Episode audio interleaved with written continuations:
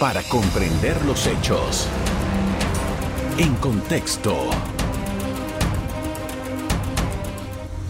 Muy buenas noches, sean todos bienvenidos y ahora para comprender las noticias las pondremos en contexto.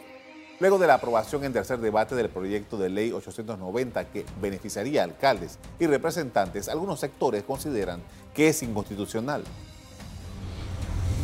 El diputado del Partido Revolucionario Democrático, Javier Sucre, proponente de esta iniciativa, defendió que el proyecto de ley no permitirá un doble salario y que lo que realmente busca es igualdad de oportunidades para los funcionarios.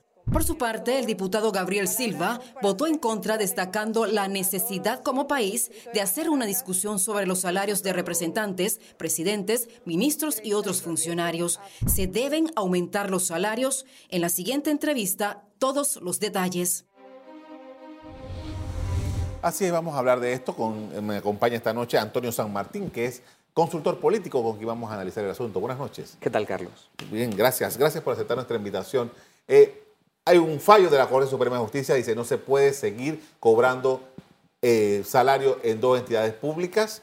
Eh, esto dice, bueno, ya no podemos continuar con esta ley. Ahora bien, dice la, Asamblea, vamos a darle la vuelta al asunto y vamos a crear una posibilidad de que el, funcionario electo pueda escoger cuál salario, con cuál salario se queda. ¿Qué evaluación podemos hacer sobre esto? Sigue siendo una propuesta chimba, es una propuesta totalmente chueca. La Corte ya se manifestó, y también la Constitución es muy clara en sus articulados. El tema de los privilegios, de que no puede haber privilegio para ninguna persona. Segundo, el tema de que si tú recibes un salario tienes que trabajar. Eso está claro en la Constitución. Y con relación al tema de que no puede haber dos salarios pagados por el Estado, salvo rarísimas excepciones, eh, no puede haber choque de horario sobre todo. Así que, por donde lo veas, cuando uno analiza igual la propuesta que hace la Asamblea, igual eh, sigue violando la Constitución. Le queda esto ahora, la papa caliente, al presidente de la República, que tienen que entrar a verificar eh, la legitimidad de una ley como esta. ¿Cuál es su evaluación sobre esa relación? Eh, si realmente eh, podría encontrar en el Ejecutivo por lo menos alguna objeción. Sí, creo yo que el, Ejecutivo lo va a, a vetar igual, porque es inconstitucional y además porque existe una confrontación directa entre el Ejecutivo y el legislativo. Sin embargo, necesito hacerte un comentario. Acuérdate que el proyecto de ley entra de una forma, pero en tercer debate le hace modificaciones. Y es la famosa modificación, es una redacción bastante eh, extraña, que establece que el representante o el alcalde puede escoger cuál es el mejor salario. Pero necesito que, estemos claros de que esto no contempla otros emolumentos que no son salarios y que igual va a seguir recibiendo el funcionario. Los gastos de representación, los gastos de movilización. Entonces, en realidad, es una especie como de engaño lo que está haciendo la Asamblea. Ahora, supongamos, una persona, aquí nosotros en Panamá eh, tenemos años de estar reclamando, por ejemplo, de que existan botellas. Botellas son personas que tienen un salario en un sector público y no trabajan. Claro. ¿Cómo se ve y que un funcionario que es electo para alcalde o electo para representante, pero que trabaja en una escuela, en un ministerio, en un hospital, lo que fuera, va a cobrar porque allá le pagan mejor sin ir. O sea, ¿cómo, ¿cómo, se entiende eso? Y lo peor, lo peor es que el, el puesto está bloqueado porque es una licencia con sueldo. Entonces la persona en realidad ocupa el cargo y no le da oportunidad a otro panameño que lo necesita. Ustedes saben, hemos visto eh, las imágenes de estas ferias de, empleo, donde miles de panameños están buscando empleo. resulta que esta es una forma de bloquear oportunidades a, a, otras personas que puedan ocupar esos cargos, esos puestos. ¿Por qué? Porque el puesto está ocupado con la licencia con sueldo. En el caso de que el Ejecutivo, digamos, decidiera a darle cabida a una, a una objeción por parte del presidente, un veto presidencial. Eh, ¿Usted ve ambiente en la Asamblea para respetar ese veto o, es probable que nos pase igual como nos ha pasado con otras leyes que la Asamblea ha continuado aun cuando eh, tiene un amplio rechazo? Hay un referente negativo que fue lo que pasó con la ley de incentivos fiscales turísticos, donde el Ejecutivo manda un mensaje al Legislativo, oye, vamos a derogarla y pues la Asamblea no está haciendo caso y la están aprobando a la fuerza. Así que creo que va a ocurrir lo mismo. Va a ocurrir lo mismo yo quisiera que fuéramos un poquito más allá. Eh, hace escasamente dos meses tuvimos una crisis sociopolítica y económica muy grave, con protestas en las calles. Pareciera como que la Asamblea no ha entendido de que dentro del paquete de inconformidad por parte del pueblo panameño está la Asamblea Nacional. Eh, no entiendo cómo estamos poniendo en riesgo la paz social con este tipo de actuaciones por parte de la Asamblea. ¿Por qué? Porque estamos yendo 100% en contra de la voluntad de los ciudadanos. panameños se pronuncian en las redes sociales y en la calle diciendo no estamos de acuerdo con las leyes de incentivos fiscales turísticos y por supuesto no estamos de acuerdo que un alcalde y un representante tengan un doble salario. Y aún así la Asamblea lo hace a la fuerza. Yo creo que es una apuesta muy arriesgada. Nadie quiere ver otra vez eh, cierres de calle, pero pareciera que la Asamblea no le importara. Ahora, nosotros tenemos en los casos aquí en Panamá en que los diputados eh, controlan en algunas comunidades los alcaldes y los representantes. En algunos casos incluso son hasta familia de ellos. Claro. aquí estamos trabajando en una operación que parece ser eh, eh, como parte de un, un complot para controlar el presupuesto de la nación. Bueno, hablando de presupuesto, aquí viene otra contradicción de la Asamblea. Le quitan fondos en el presupuesto a instituciones vitales como educación, como salud, como infraestructura, pero se pide más en presupuesto para la misma asamblea y se pide más en presupuesto para el tema del doble salario de los alcaldes y representantes. Entonces, está mandando un mensaje equivocado a la asamblea. Yo sé que los diputados, de una forma u otra, tienen estructura política, así que ellos dicen, eso no me va a afectar, la opinión pública no me importa, porque yo tengo los votos. Creo que es lo que opinan la mayoría de los diputados. Sin embargo, elección tras elección, este tipo de actitud lo que lleva es el rechazo popular. Yo creo que sigue siendo una apuesta, inclusive políticamente hablando, errada. Con esto vamos a hacer una pausa para comercial. Ya regreso, seguimos hablando sobre esta decisión que ha tomado la Asamblea Nacional en forma mayoritaria. Ya regresamos. En contexto. Estamos de regreso, estamos hablando sobre el proyecto de ley 890, estamos conversando con el consultor político Antonio San Martín y estamos evaluando esta decisión que ha tomado la Asamblea. Y todo esto viene a raíz de un debate que no se está dando, pero que todo el mundo está hablando de eso, acerca de los salarios en el sector público. Entonces dice, por ejemplo, se dio el caso en Chiriquí, un alcalde en una comunidad de Chiriquí, que dice que él es médico y que él en la policlínica donde trabaja, creo que es el Seguro Social, ganaba mucho más dinero que como alcalde. Y entonces él cobraba los dos, el de alcalde y el de, el de médico. Y dice, bueno, como allá ganó más, entonces yo dejo de ser alcalde. Renunció y se fue a, a su policlínica. Ahora, en ese espectro, ¿qué es lo importante para una persona que aspira a un cargo de elección popular? ¿Es el salario? ¿Es cuánto me voy a ganar? ¿Es cuánto voy a hacer? Miremos la estructura salarial en el sector público. Claro. Vámonos con, precisamente con el argumento que ha mencionado precisamente tanto los alcaldes como los representantes. Es que antes del 2019 esa era la mecánica. Ellos encontraban entonces un doble salario, era como una especie de eh, procedimiento en donde ellos van sumando, bueno, me quedo con el salario actual y le sumo entonces el salario del alcalde representante y la fórmula es licencia con sueldo. Pero, pero el tema es que eso es totalmente ilegal, inconstitucional e inmoral, es incorrecto. Eh, yo creo que el principal planteamiento cuando tú vas a asumir un cargo público es servir, no servirte del, puesto. Los salarios públicos, yo creo que la gama o la proporción de los salarios está bien. Eh, yo creo que inclusive hasta más altos que los mismos cargos públicos están muy por encima de la empresa privada. Eh, así que yo les diría a ustedes que, te digo a ti, Carlos, que eh, creo que eso no es una excusa. Yo creo que toda persona que aspira a un cargo de elección popular, lo primero que tiene que sopesar es si efectivamente puede asumir esa responsabilidad con los honorarios que corresponden a cada cargo. Usted es consultor político, usted se encarga de trabajar en campañas electorales. ¿Cuál debe ser la motivación de un individuo si aspira a un puesto de alcalde, de representante. O sea, yo, entiendo que cualquier ser humano está interesado en cuánto gana, por supuesto. Claro.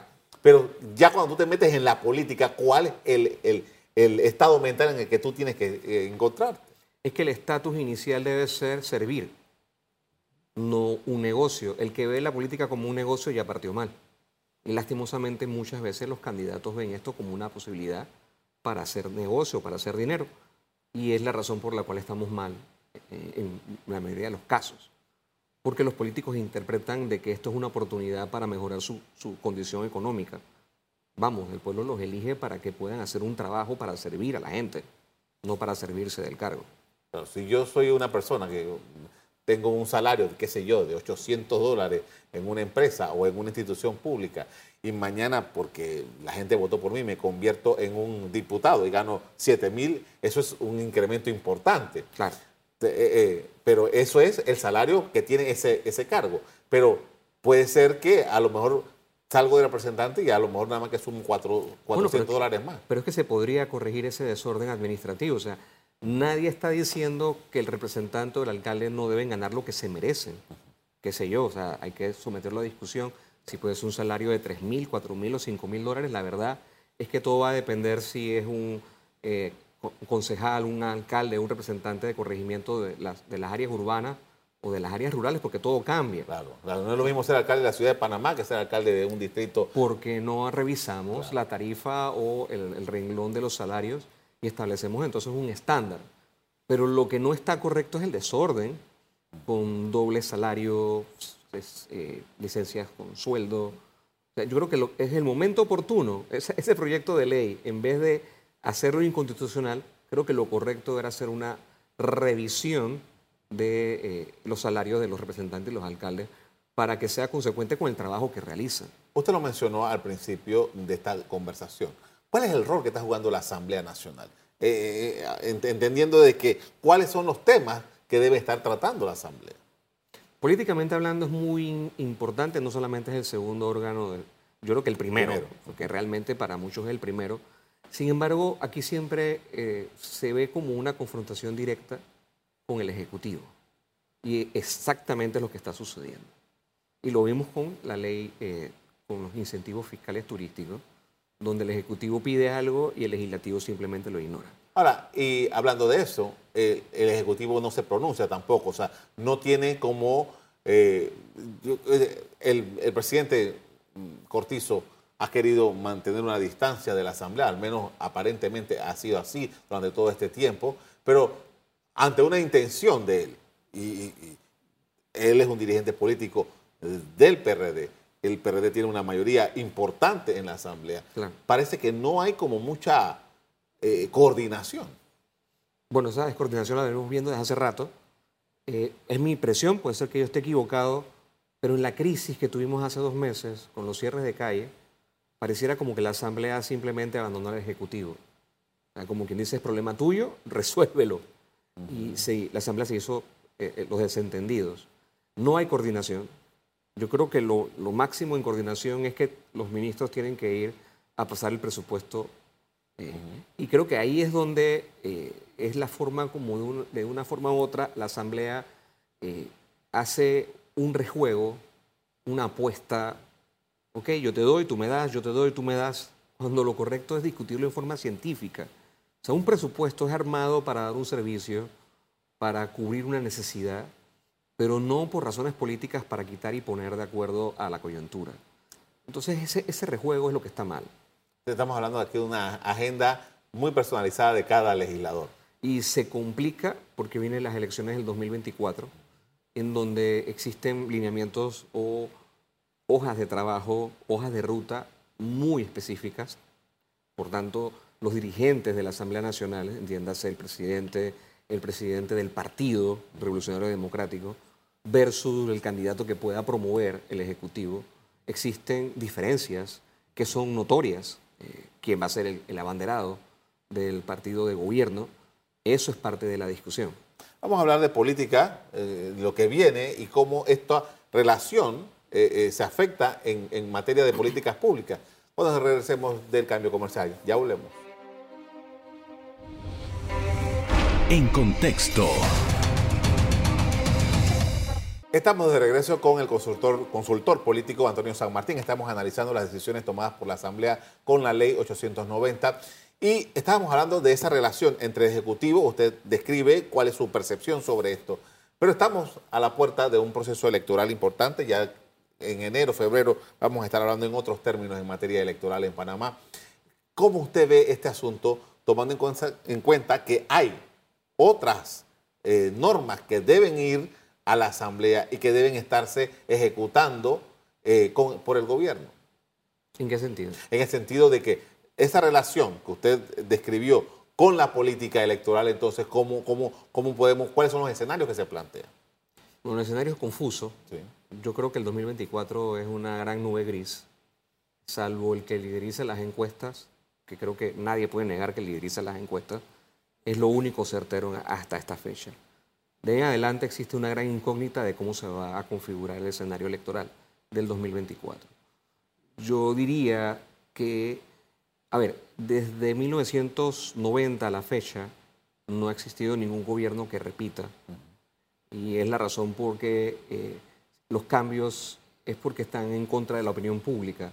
O sea, la primera batalla electoral que un gobierno libra es la de opinión pública. Y siempre al final del periodo, el gobierno que está de turno está perdiendo la batalla de opinión pública. Yo creo que este es el mismo caso en la elección del 2024. El gobierno actual, entiéndase tanto el Ejecutivo como el partido mayoritario en el Legislativo, están perdiendo la batalla de opinión pública. Y aunque, a ver, eh, se dice que el partido oficialista tiene un piso electoral y que esa cifra se repite elección tras elección, pues yo me atrevería a decirles a ustedes que eh, el gobierno lleva tan mal camino que es posible que ese piso electoral se pierda.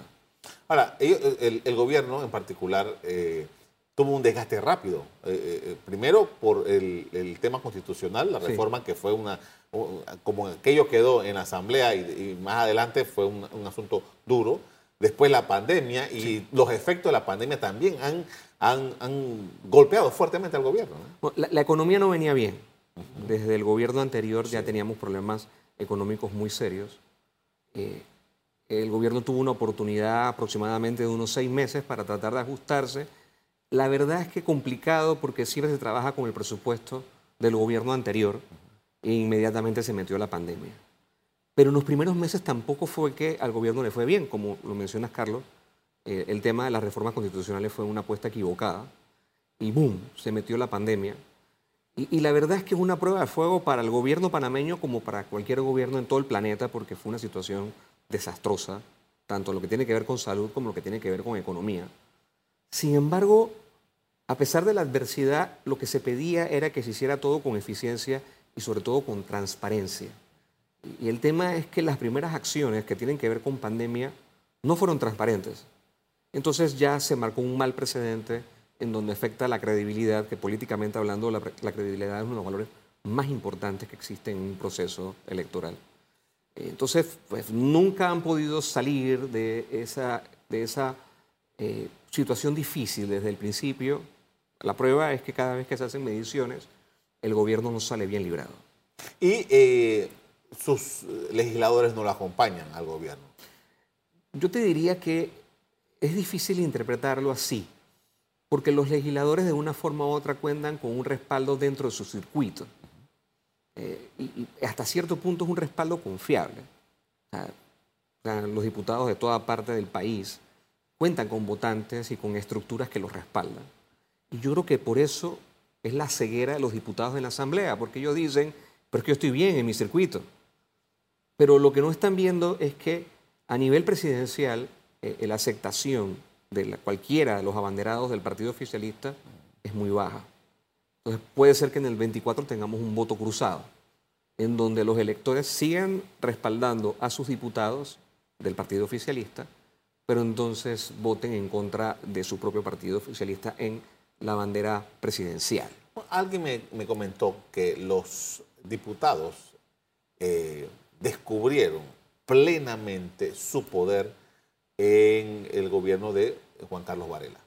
que allí, con esa ruptura que se dio con eh, la señora Ábrego, dice, se dieron cuenta de que realmente tenían posibilidades y que no eran tan dependientes del Ejecutivo como habían sido hasta, hasta ese momento.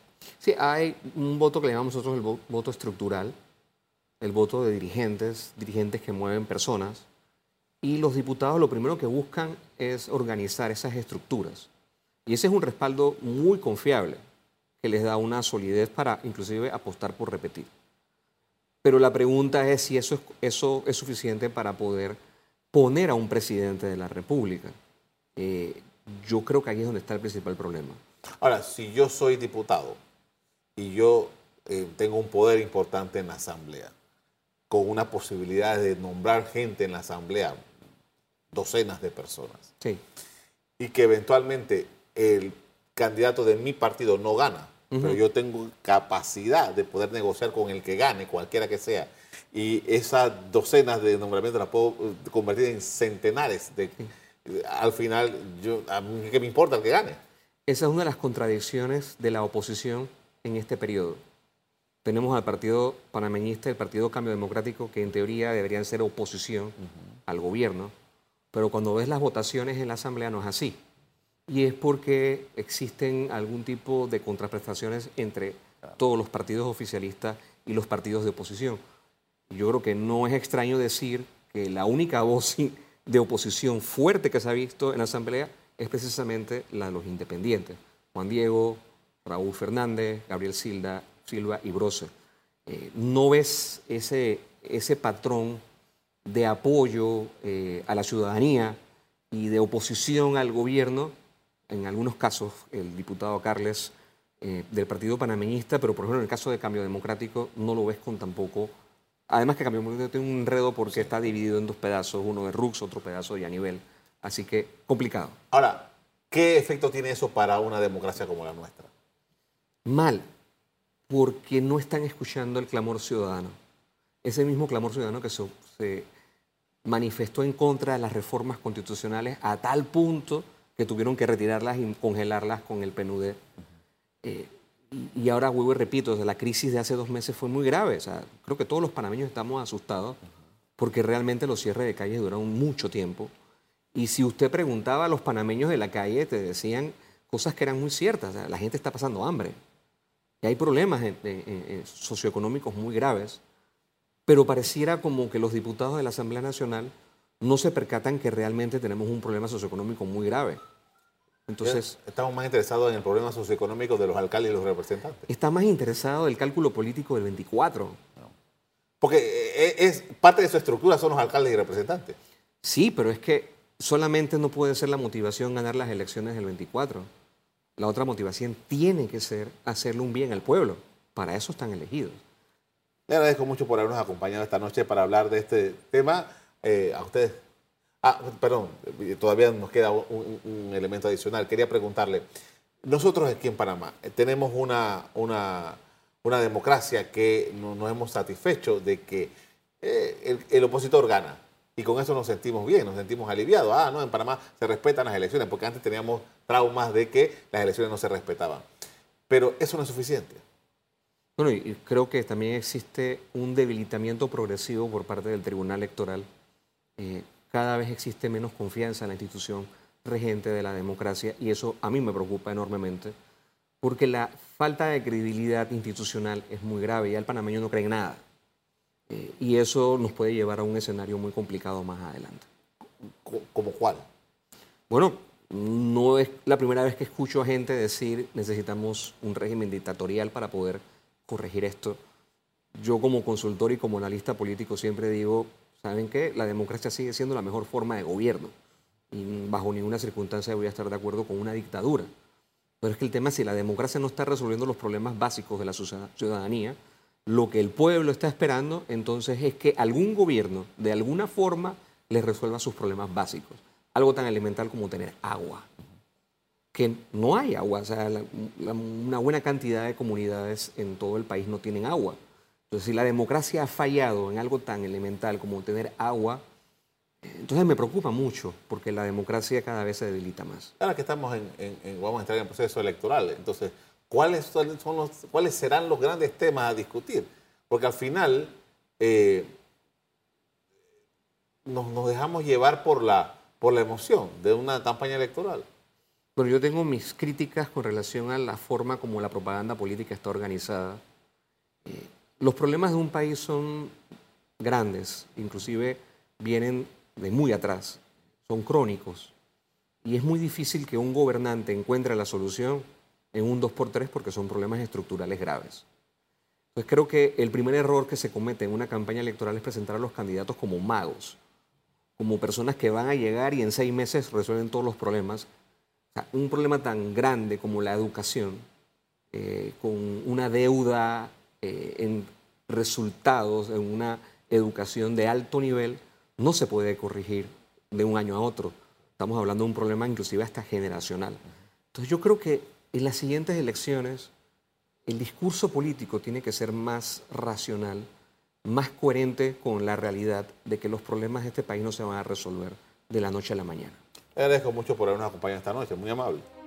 Gracias a ti, Carlos. A usted también quiero agradecerles el que hayan prestado atención a estas consideraciones esta noche. Como siempre, los invito a que mantener la sintonía en EcoTV. Buenas noches. Para comprender los hechos. En contexto. Revive este programa entrando al canal 1 de BOD de Tigo.